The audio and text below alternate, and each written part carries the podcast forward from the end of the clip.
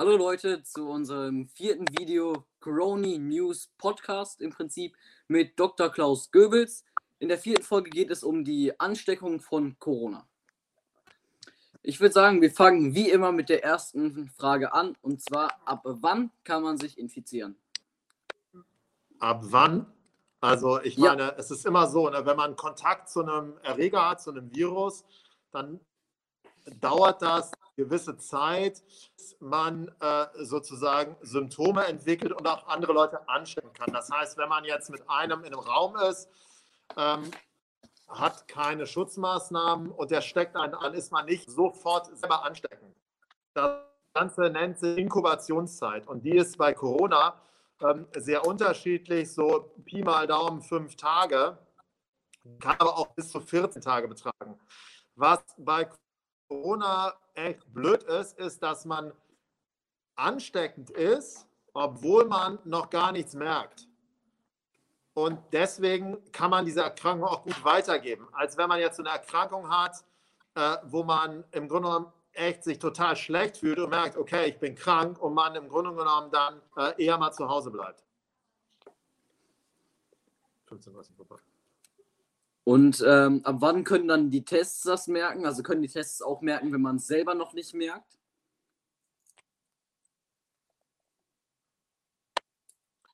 Ja, äh, der, der PCR-Test, ähm, dieser, dieser molekulare Test, merkt das ein bisschen früher als dieser Schnelltest. Ähm, aber das ist in der Tat so. Ähm, der Test kann dann schon positiv sein, wenn man es selber noch nicht merkt.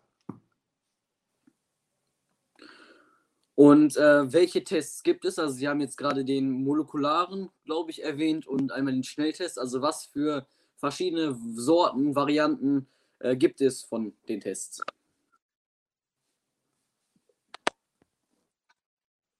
Also in der, in der akuten Diagnostik ne, ist PCR, das steht für Polymerase-Ketten, da wird einfach das Genmaterial von dem Virus vermehrt und über diese Vermehrung kann man das dann nachweisen.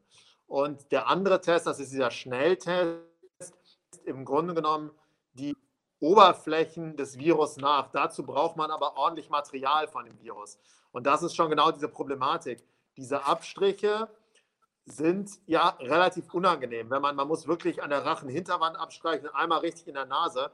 Und wenn man das, sagen wir mal, nicht wirklich beherzt macht und man hier so ein bisschen rumfeudelt, dann kann es sein, dass man nicht genug Material hat, um eben diesen Nachweis dann zu erbringen. Also ich kann das nur bestätigen. Ich hatte vor zwei Wochen einmal einen Corona-Test. Ich weiß jetzt aber nicht, ob das ein Schnelltest oder ein molekularer Test war. Ich glaube, das Ergebnis war nach einem Tag da. Äh, also war das ein jetzt ein molekularer oder ein Schnelltest?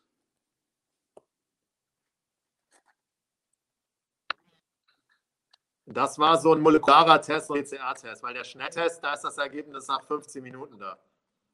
Ah, okay.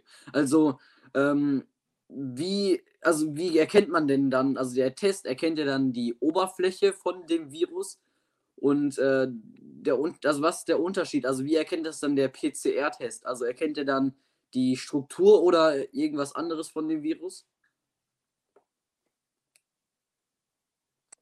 Genau, der PCR-Test erkennt die, die, das genetische Material des Virus und das wird in solchen Maschinen, die heißen Cycler, wird eben vermehrt und entsprechend dann nachgewiesen. Während dieser Schnelltest erkennt Oberflächen von dem Virus. Das hat nichts mit Genetik zu tun, das, das sind so Eiweiße, so Eiweiß-Spike der Hülle des Virus. Das haben Sie alle im Kopf. Das Coronavirus hat ja solche, solche Oberflächen und diese Knubbel werden nachgewiesen. In dem schnellen. Sie hatten jetzt, ja, Sie hatten jetzt gerade bei dem PCR-Test erwähnt, dass äh, die Viren vermehrt werden. Also, wie kann ich mir das vorstellen? Also, werden die Viren gefüttert oder was passiert da?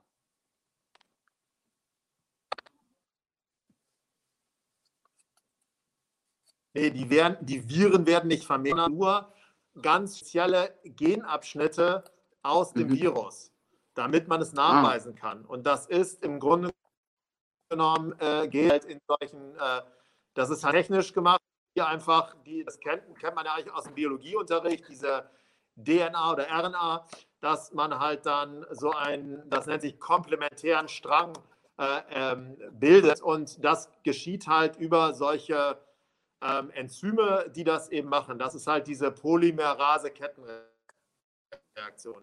Und damit kann man halt einige Teilabschnitte, das heißt Sequenzen dieses Virus vermehren, aber man vermehrt komplette Virus.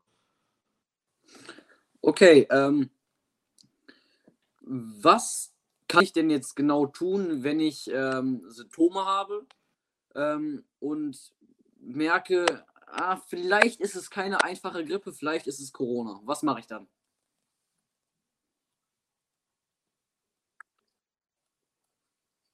Also da muss man halt äh, mit am besten einem Hausarzt sprechen, dort anrufen, dass man solche typischen Symptome hat und idealerweise wird man dann, äh, kriegt man dann einen Termin in der Infektsprechstunde, wo äh, oder am Ende des Programms, dass man nicht noch andere ähm, infiziert. Wichtig ist natürlich, wir müssen sowieso eine Maske immer tragen, dass man dann eben äh, ganz besonders darauf achtet, dass man die Erkrankung nicht weitergibt. Und in der Praxis oder im Testzentrum wird dann eben eine entsprechende Diagnostik gemacht, so ein Abstrich gemacht.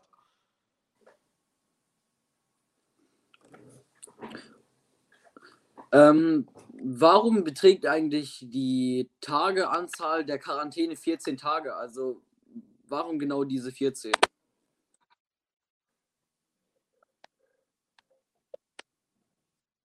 Ja, die Quarantäne ist äh, jetzt reduziert worden auf 10 Tage. 14 hm. äh, Tage ist die Inkubationszeit. Was heißt die Inkubi äh, Inkub Also das ist die Zeit, die Zeit, die man sozusagen vom Kontakt her ähm, das ist die, äh, das ist die ähm, Zeit, die man, ähm, in der man sich, die man, die man braucht, bis man selber äh, Viren ausscheidet. Im Mittel sind das aber nur fünf Tage. Das heißt, je weiter nach hinten raus man keine Symptome hat, umso wahrscheinlicher ist, dass man sich nicht angesteckt hat. Ne? Genau. Ähm,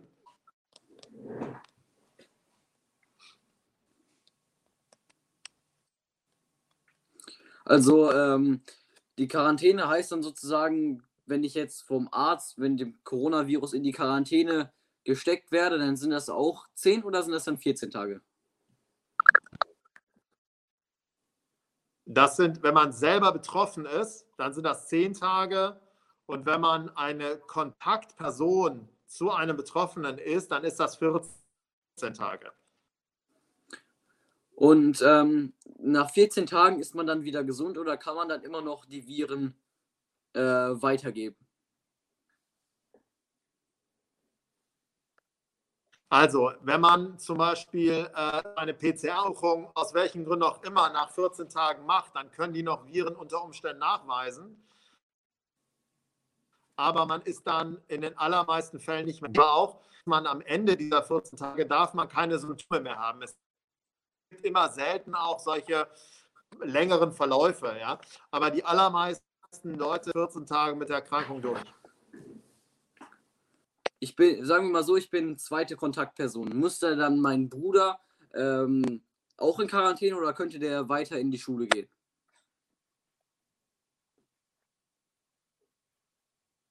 Nein, also Kontakt von Kontakt spielt keine Rolle. Es geht nur um die engen Kontaktpersonen zu einem, der die Infektion trägt.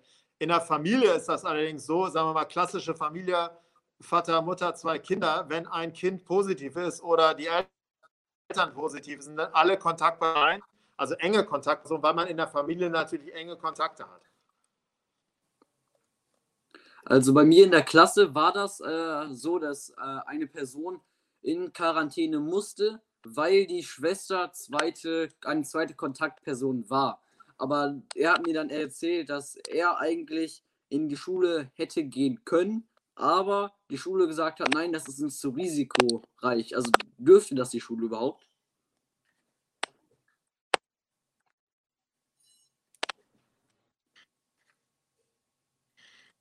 Ja, das ist jetzt so eine juristische Frage. Ne? Die Schulen haben das mal so recht. Ne?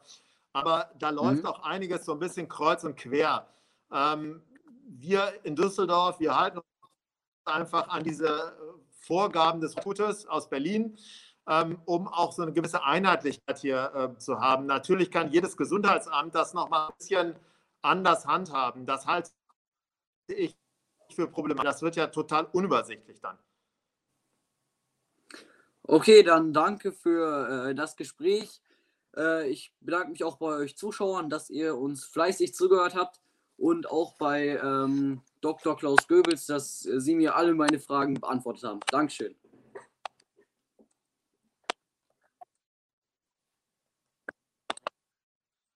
Super, vielen Dank. Bis dann. Ne? Ciao. Tschüss.